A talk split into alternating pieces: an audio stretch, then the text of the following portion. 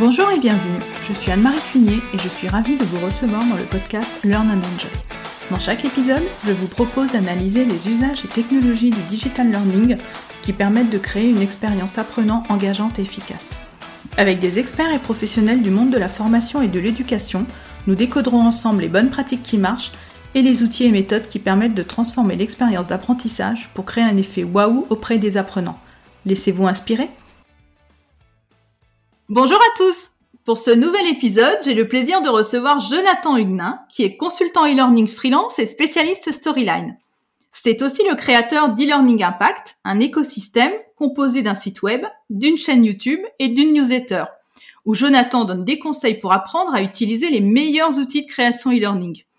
Avec Jonathan, nous allons voir concrètement pas à pas comment concevoir une formation en ligne réussie. Bonjour Jonathan et bienvenue. Bonjour Anne-Marie, merci beaucoup de me recevoir, ça me fait bien plaisir d'être là. Eh ben écoute, je suis ravie de te recevoir pour ce nouvel épisode. Donc après avoir fait connaissance euh, via LinkedIn. Eh oui, tout à fait. Alors ensemble, nous allons donc échanger sur ta méthode pour concevoir une formation en ligne réussie. Tout à fait, on va essayer. Mais donc pour commencer, est-ce que tu peux nous dire qui tu es, quel est ton parcours et ce que tu fais au quotidien? Oui, tout à fait. Et eh ben, euh, moi, j'ai découvert un petit peu l'univers de la, de la formation il y a environ un petit peu plus de dix ans, notamment au milieu euh, agroalimentaire agricole. Un vrai coup de cœur.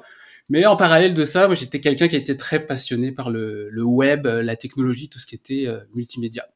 Et donc, bah, j'ai commencé à faire un petit pont entre ces, ces deux univers en me disant qu'il y avait peut-être des petites choses à créer. Donc, c'est quelque chose qui me, qui me plaisait beaucoup. Et, euh, et donc, ben, en 2014, j'ai fait un voyage, j'ai décidé de m'installer euh, au Québec, plus particulièrement à, Montréal. Rapidement, j'ai trouvé mon premier emploi dans le domaine euh, où je me suis consacré à 100% au e-learning. Je me suis formé, j'ai fait plein de salons, des belles rencontres. De fil en aiguille, ben, j'ai accédé à des, des, postes super intéressants dans, dans, des grands groupes canadiens, notamment domaine de la sécurité et euh, domaine financier. Euh, je me suis vraiment régalé, j'ai fait plein de rencontres, etc.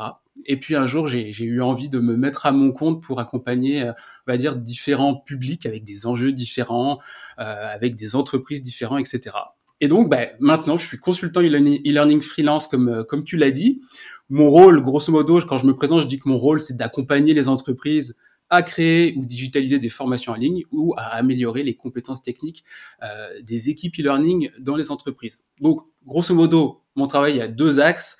Le premier, c'est un peu euh, le conseil et euh, la production euh, pour des modules e-learning.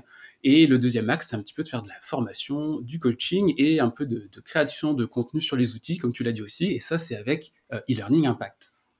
Voilà. Merci. En tout cas, c'est vrai que je suis vraiment très contente d'avoir un invité qui est de l'autre côté de l'Atlantique. C'est une première aussi. ah bah je suis content d'être le premier. Je suis encore plus ravi alors. voilà. Et donc maintenant, nous allons rentrer donc euh, dans le sujet euh, de notre épisode.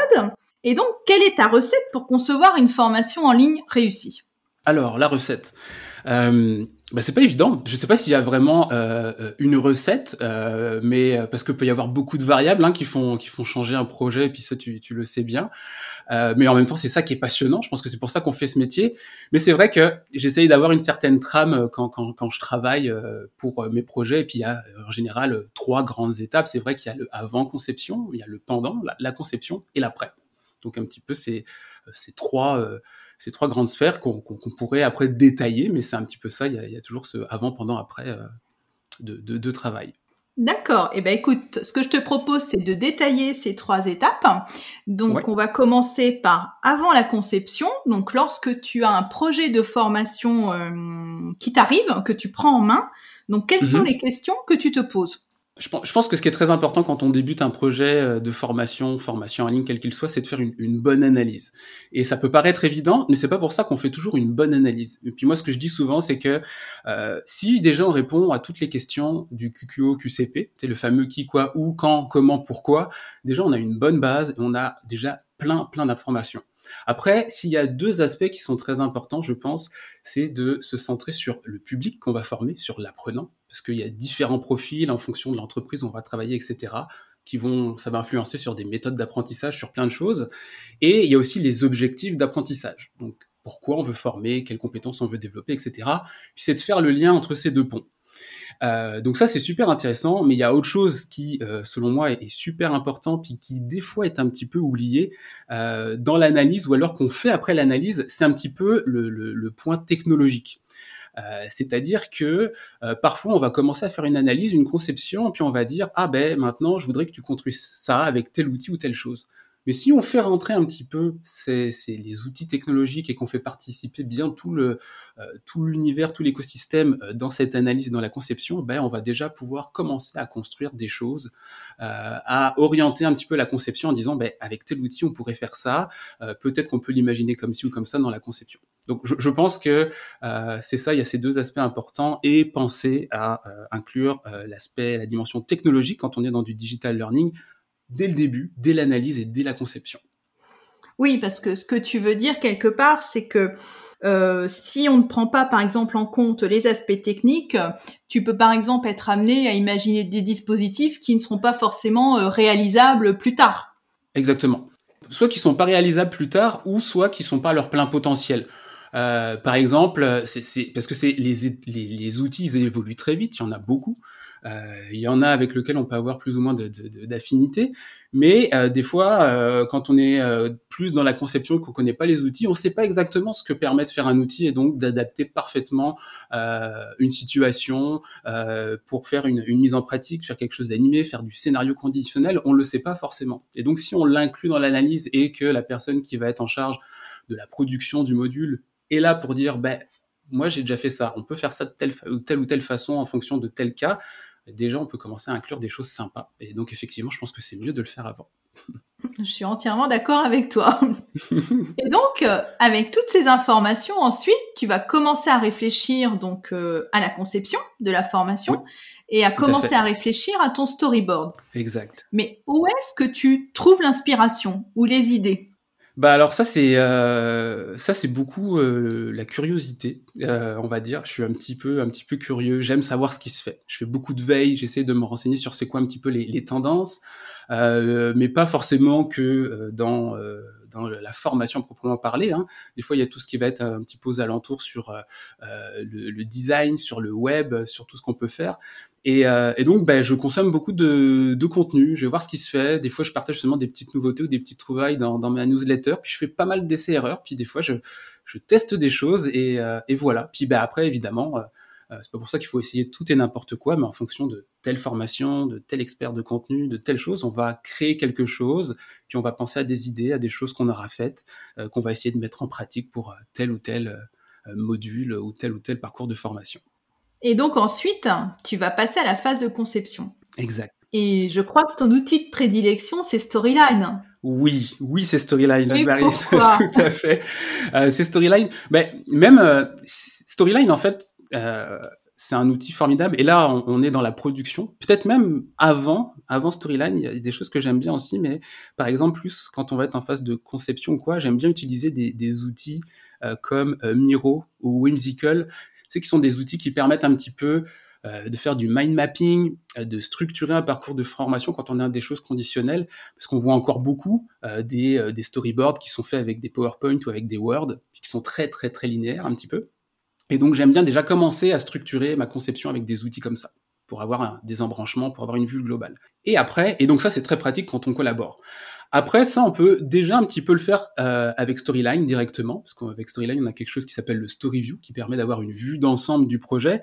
Et euh, si je travaille tout seul, on va dire sur un projet, il n'y a pas d'autres collaborateurs qui viennent dans mon storyboard, bah, des fois, je conçois directement dans Storyline. Et effectivement, euh, bah, Storyline, c'est vraiment l'outil euh, de, euh, de, production que j'utilise le plus souvent. c'est vrai qu'on me connaît un petit peu à travers cet outil parce que j'en parle beaucoup, puis je sens qu'il y a un petit peu de demande, donc c'est pour ça que j'aime parler de cet outil. Et, et pourquoi j'aime j'aime cet outil? Ben bah, tout simplement parce qu'il est quand même assez, euh, il est assez formidable. Il a été parfois un petit peu injustement euh, critiqué quand on disait ah euh, c'est juste des slides avec du PowerPoint, des écrans suivants au précédent, alors que pas du tout. Quand on a cette vision-là de l'outil, c'est soit qu'on l'utilise mal ou soit qu'on qu'on ne le connaît pas. Alors, il y en a plein d'autres, mais moi j'aime beaucoup celui-ci. C'est un des rares outils qui est aussi complet sur le marché. Euh, il est, euh, quand on l'ouvre comme ça, c'est une vraie page blanche, donc on peut vraiment créer, imaginer euh, tout, un, tout un univers. Il y a une super communauté autour du logiciel. Puis ce qui est sympa aussi, c'est qu'il convient très bien aux néophytes comme aux experts. on peut commencer à faire des choses avec un, avec un petit niveau de storyline, et justement c'est là où faire attention après à pas rester dans le côté un peu diaporama, etc mais on peut aussi euh, après évoluer en compétences et on peut arriver à des niveaux d'expertise très poussés. Euh, il y a des gens qui font des choses absolument incroyables avec Storyline, on ne sait pas qu'on est dans du Storyline, euh, donc il y a vraiment tout un univers. Et s'il y avait un autre point aussi qui est très important, je pense, c'est que je trouve qu'il s'adapte beaucoup à la réalité des entreprises, et notamment à tout ce qui touche à la sécurité, dans le sens où on peut pas toujours euh, développer en fonction de telle ou telle entreprise, vu que moi j'ai un petit passé dans, dans la sécurité et dans le domaine financier, on peut pas toujours utiliser des outils qui sont en ligne, qui sont, comme on dit, web-based, qui sont basés sur le web, comme Articulate Rise par exemple. Euh, des fois, on a besoin d'avoir des outils à l'interne euh, avec des fichiers euh, locaux, donc stockés sur nos machines et pas sur le cloud. Et, et ça, c'est ben, des, des, choses importantes. Et Storyline est souvent euh, ben, déjà apprécié par les équipes, euh, les équipes IT des entreprises qui valident ce logiciel, etc. Donc pour moi, c'est un aspect qui est important, c'est-à-dire qu'avec un seul outil, on fait beaucoup de choses, il s'adapte à beaucoup de réalités d'entreprise et en plus, il, il, est, il est assez sécuritaire. Donc, donc voilà. J'ai dit beaucoup de, de, points positifs sur cet outil. Hein. Je, je, je, tiens à préciser que je travaille pas pour Articulate, mais euh, j'aime beaucoup, euh, j'aime beaucoup le logiciel. Oui, on voit que tu aimes beaucoup Storyline. Et donc, euh, tu nous disais qu'il y avait beaucoup de choses qui pouvaient être imaginées avec Storyline. Donc, est-ce que tu peux nous donner quelques exemples? Oui, tout à fait. en fait, on a les, les, exemples un petit peu basiques. On peut créer des, euh, des, formations en ligne avec des écrans, des écrans animés, avec euh, des, euh, des parcours conditionnels. Par exemple, on va se, on pourrait mettre, par exemple, on imagine un vendeur qu'on va mettre dans une situation, un petit peu un jeu dont on est le héros. Il va faire un parcours conditionnel. On va pouvoir faire plein de choses très différentes. donc ça, c'est, on va dire, plus un exemple de, de formation un petit peu traditionnelle auquel on peut connaître. Mais ce qui est génial aussi, c'est qu'on peut imaginer des choses très très euh, très très différentes. Euh, on peut, euh, par exemple, créer des, des, sortes de modules d'application, on va dire.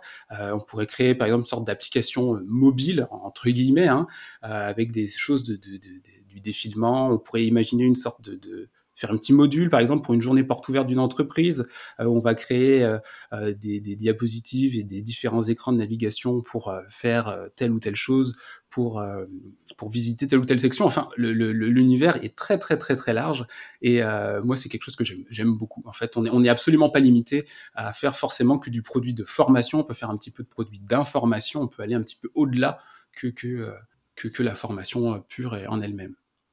Et donc, une fois que ton module va être créé, donc euh, avec Storyline, donc le plus souvent, il va y avoir la phase de recettage qu'il ne faut surtout pas négliger. Donc, est-ce que tu peux nous dire, donc du coup, comment tu organises ta phase de recettage? Ouais, tout à fait. Je pense que par recettage, tu veux dire un petit peu tout ce qui va être, ce qu'on va vérifier euh, euh, une fois que le module est fait, un petit peu avant, avant publication, déploiement, etc. Oui, tout à fait effectivement, je pense que c'est une phase qui est, qui est super importante. Euh, moi, ce que j'aime bien faire ou ce que j'aime bien suggérer de faire, c'est que quand on a notre module qui est prêt, qui est final, c'est de l'envoyer donc à plusieurs personnes où chacun va pouvoir valider des choses un petit peu différentes. Il y en a qui vont être un petit peu plus sur le visuel, il y en a qui vont être un petit peu plus sur l'orthographe, il y en a qui vont être un petit peu plus sur la navigation et les bugs éventuels. Et moi, je sais que quand je suis en phase de, de production, je, suis très axé sur, euh, souvent c'est moi qui ai créé les modules, donc sur tous les bugs que je peux connaître. Mais c'est quand même bien de le faire vérifier par quelqu'un parce que des fois, on est un petit peu trop euh, la tête dedans. Il faut prendre un petit peu de recul. Mais en, en segmentant un petit peu ces, euh, ces différentes choses à vérifier, euh, bah, c'est là qu'on évite d'oublier de, des choses. Et, moi, j'aime bien faire de, de cette façon-là. Et puis après, bah, chaque entreprise peut éventuellement euh, faire sa propre checklist parce que souvent on a une façon de produire un module ou de le faire vérifier puis on, a, on va souvent vérifier euh, des points euh, des points différents pour telle ou telle organisation donc donc voilà effectivement c'est une étape importante avant un déploiement plutôt que de retrouver la boîte mail de support on nous dit ah mais le bouton là il marche pas ou finalement mon statut du LMS il se met pas à jour etc etc oui, et surtout quelquefois, quand on crée des modules, donc on est dans notre trip, entre guillemets. Et euh, on pense par exemple à un déroulé qui nous nous semble logique, mais quand tu vas faire tester ce déroulé à une autre personne, bah la personne elle va pas forcément réagir comme tu l'avais imaginé. Exactement. Et c'est là où quelque part il faut corriger le tir et se dire, euh, bah, par exemple telle phrase là n'est pas assez compréhensible ou telle activité interactive finalement euh, ça ne donne pas le résultat euh, que je pensais. Exactement, exactement. Parce que c'est vrai que là j'étais très sur euh, le, le, côté, euh, on va vérifier des choses qui sont très euh, très concrètes sur de l'orthographe ou des choses, mais il y a tout cet aspect de contenu aussi, de contenu, et tu as tout à fait raison. En fait, c'est il faut il faut vérifier ça. il faut éventuellement, si des fois on a des modules, des parcours de formation qui sont chargés et complexes, avoir peut-être quelques personnes, des, des, des vrais employés par exemple, qui vont tester ça, qui vont nous dire Là, c'est un peu flou, là, c'est un petit peu complexe, là, je ne comprends pas ce qu'on veut dire, effectivement, pour corriger le tir avant un, déploiement qui peut être plus massif. Moi, j'aime bien faire tester à des personnes, euh, à des bêta-testeurs, en fin de compte, voilà, qui testent euh, les modules. Tout à fait, je pense qu'il n'y a, rien de mieux, et puis c'est euh, c'est quelque chose qui est, beaucoup mis en avant. Et c'est vrai que de, plus en plus, la, formation en ligne, on y va avec des, des, modèles de conception, des fois, qui sont un petit peu plus itératifs. Euh, alors, euh, je, je, suis pas un professionnel de tous les, les modèles pédagogiques, mais euh, on, en connaît les grands classiques. Hein. Il y a le modèle ADI qui est, en cascade, qui est très précis. Il y a le modèle SAM où on est un peu plus dans de l'itération. Et puis, je pense que quand on, est en entreprise et qu'on produit à l'interne, on peut se permettre un peu de flexibilité avec ce, genre de modèle et d'être dans des processus plus itératifs où on teste, où on fait un petit peu d'amélioration continue. Et ça, c'est important. Je pense que c'est essentiel même. Très bien. Et donc, euh, une fois que cette phase de recettage donc est, achevée, donc va arriver le déploiement du module. Oui, tout à fait. Et là, donc, euh, qu'est-ce qui est important pour toi au niveau du déploiement du module? Alors, je pense que ce qui est, ce qui est, ce qui est super important, c'est de pas seulement laisser son module aller tout seul et euh, entre guillemets essayer d'en faire quelque chose, de récupérer des données et ces données, de les exploiter justement pour être dans une espèce de, boucle d'amélioration pour euh, aller un petit peu plus loin et développer, bah, développer tout ce qu'on est en train de, faire, améliorer sa formation, etc. Et, maintenant, on a euh, la possibilité de récupérer un grand nombre de données, pas seulement avec des LMS, et on a une grande variété, c'est ça, une grande diversité de, données qu'on peut récupérer. Et ça, je pense que je pense que c'est un petit peu déjà la, entre guillemets le, l'avenir du e-learning, ce n'est pas que là, mais c'est une des grosses tendances qui va de plus en plus se démocratiser. Les data, ça se démocratise et, euh, et la formation, notamment la formation en ligne, ne sont pas épargnées. Et avec les données qu'on récupère, on peut faire des choses absolument incroyables.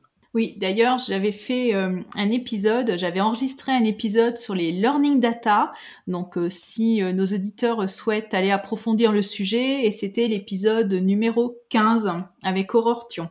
J'avais j'avais écouté l'épisode et, euh, et, et j'étais d'accord avec euh, pas mal de choses que, que disait Aurore et c'était très intéressant ce qu'elle disait parce que elle aussi je, je trouve que dans, dans, dans ce qu'elle disait il faut sortir un petit peu de cette image de euh, on a juste les résultats de l'apprenant dans un LMS avec des normes SCORM et on s'arrête là.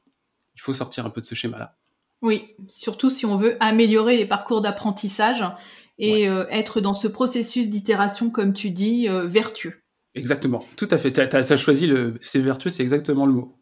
Voilà. Et donc, pour toi, donc, euh, quels seraient les indicateurs qui peuvent être mis en place facilement justement pour exploiter euh, ces learning data? Pour commencer, par exemple, quelqu'un qui fait un module de formation, mais qui n'a encore jamais, euh, qui ne s'est encore jamais penché sur les learning data. Quels seraient les premiers indicateurs à mettre en place pour enclencher cette démarche?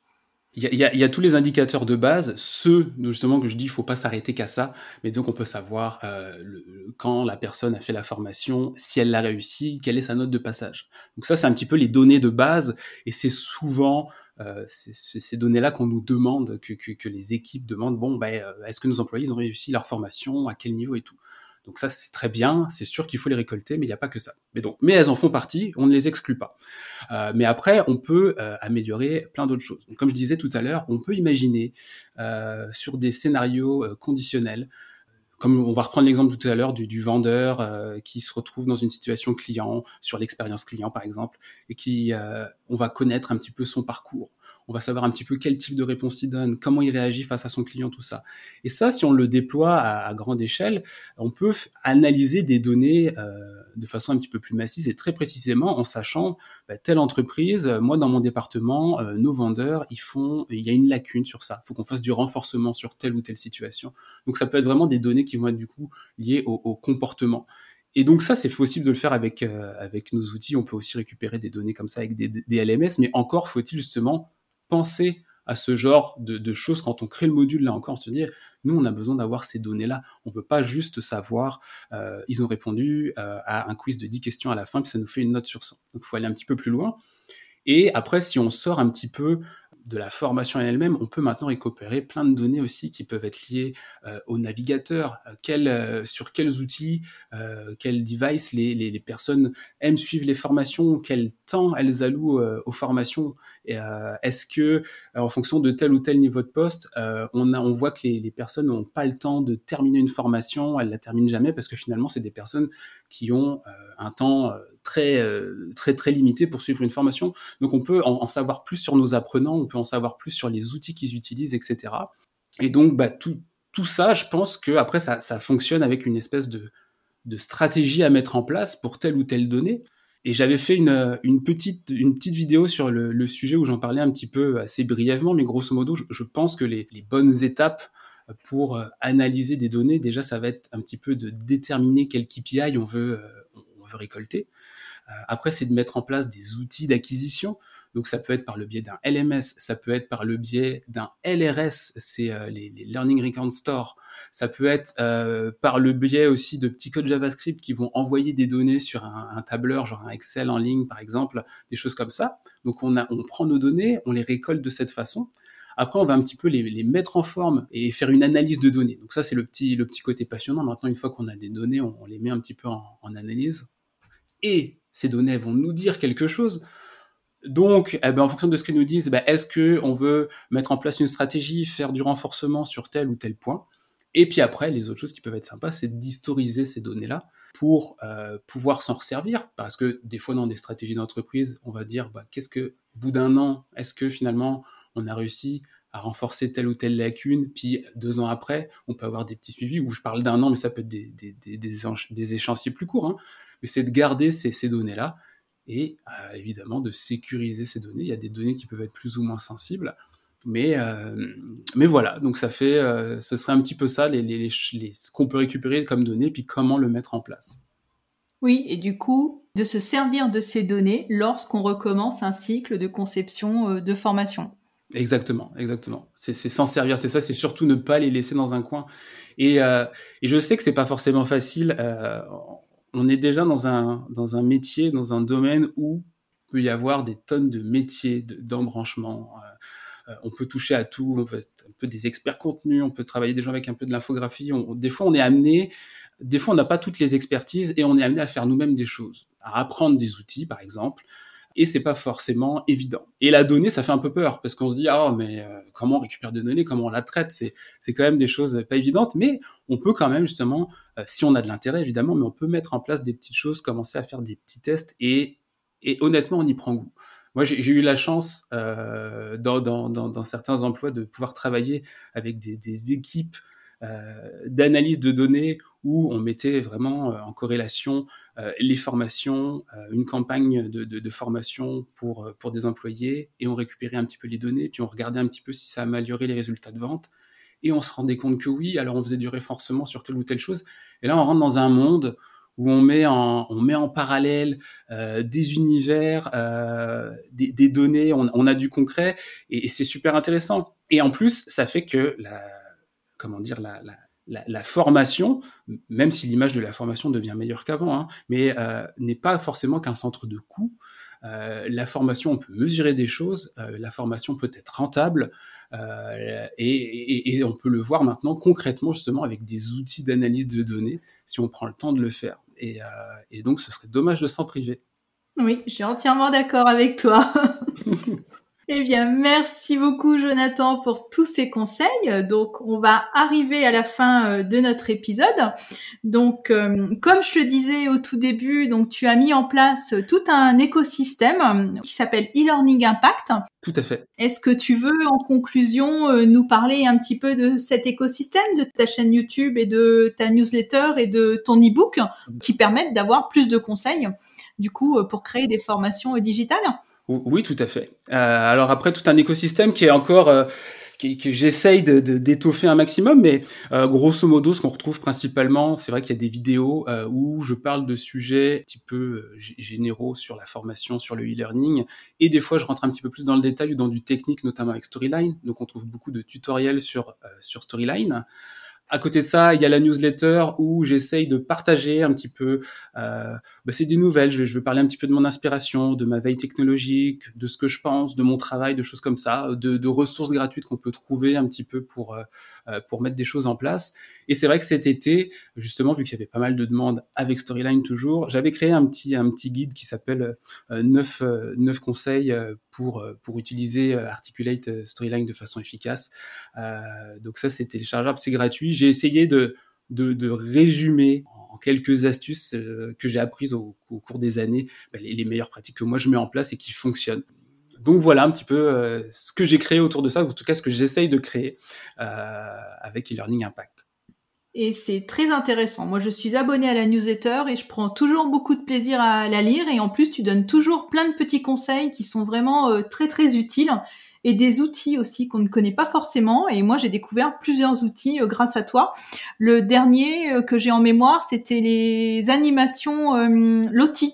Ah oui, les animations Loti, ça c'est Bon, je, je vais pas rentrer dans le détail, c'est pas le sujet, mais les animations Lotus, c'est le, le, le, GIF animé euh, euh, nouvelle génération qui permet de faire plein de petites choses. Et c'est vrai qu'on plein de choses, à mon avis, c'est quelque chose qui va se démocratiser. Mais je suis content. Si, si tu me dis que tu euh, ça t'apprend des choses, tu trouves des outils, ou bah moi c'est le but en fait. C'est vraiment je fais ça pour essayer d'aider les gens. Euh, si c'est si ça arrive à le faire avec quelques personnes, notamment toi, bah, je suis euh, je suis ravi. Je peux pas demander mieux. Oui, et je pense que je ne suis pas la seule. Tant mieux, merci Anne-Marie.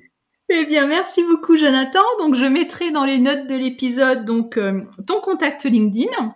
Tout à fait. Je mettrai également donc euh, ton site le site d'e-learning impact.